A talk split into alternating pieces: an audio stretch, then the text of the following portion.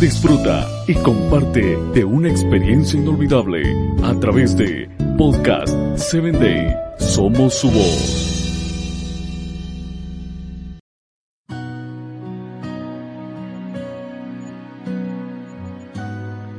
Hola, bienvenido a tu espacio Corazones en Sintonía. Te acompaña tu amiga Jackie.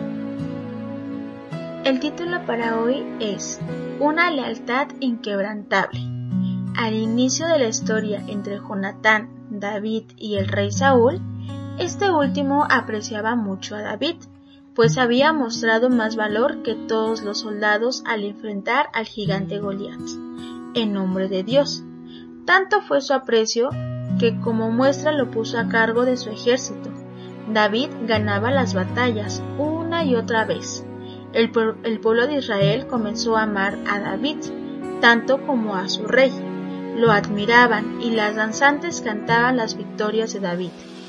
Aunque éste no se gloriaba por sus victorias, sabía que Dios iba con él y a Dios debía sus victorias. Pero esto no fue suficiente para Saúl. El sentimiento de la envidia comenzó a invadir al rey hasta que se dejó vencer por este sentimiento.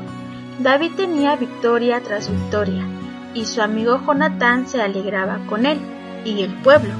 La historia dice que Saúl miró a David con desconfianza, temía que David lo traicionara e intentara arrebatarle el trono, y aunque David sabía que sería el siguiente rey, sabía que Saúl había sido al igual que él un escogido de Dios y en su corazón no existían sentimientos desagradables como en el corazón de Saúl. Saúl planeó que David muriera en batalla, pero fracasó, y David seguía teniendo victorias, por lo que tramó con sus siervos y su hijo mayor, Jonatán, un complot para matar a David. ¿Te imaginas lo que sintió Jonatán al ver que su padre intentaba matar a su mejor amigo? Fue una escena terrible para él, Seguramente estaba decepcionado de su padre. Imagina lo decepcionado que debió sentirse Jonatán al ver cómo actuaba su padre. Jonatán, el príncipe, amaba a su padre, lo respetaba y apoyaba. En pocas palabras, era un hijo leal, pero también era leal a su amigo y el pacto que había hecho. Habló con su padre diciendo, no peque el rey contra tu siervo David, pues Él no ha pecado para contigo, y sus obras han sido muy buenas para contigo. Jonatán le recordaba al rey furioso quién era David, cómo los había salvado de los enemigos y cómo Dios estaba con él. Por un momento logró persuadir a su padre y prometió no perseguirlo. Pero posiblemente cuando Saúl dijo esas palabras a su hijo, cruzó los dedos a sus espaldas pues no era un hombre de palabra. Jonatán quería intervenir por David tanto como por su padre. ¿Has tenido que enfrentarte a un conflicto de lealtades? Te podrían decir que tu, familia es lo más importante y que no debes traicionarla. Si es así, sabrás el sentimiento que experimentó Jonatán. Él sabía que lo correcto era no estar del lado de su padre, y advertir a David para salvarle.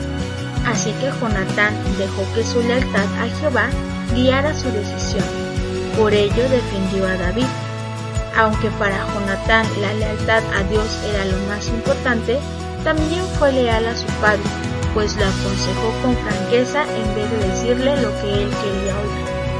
Si estás frente a un conflicto de lealtades con amigos o familia, podrías imitar la manera en que Jonatán fue leal, hacer lo correcto.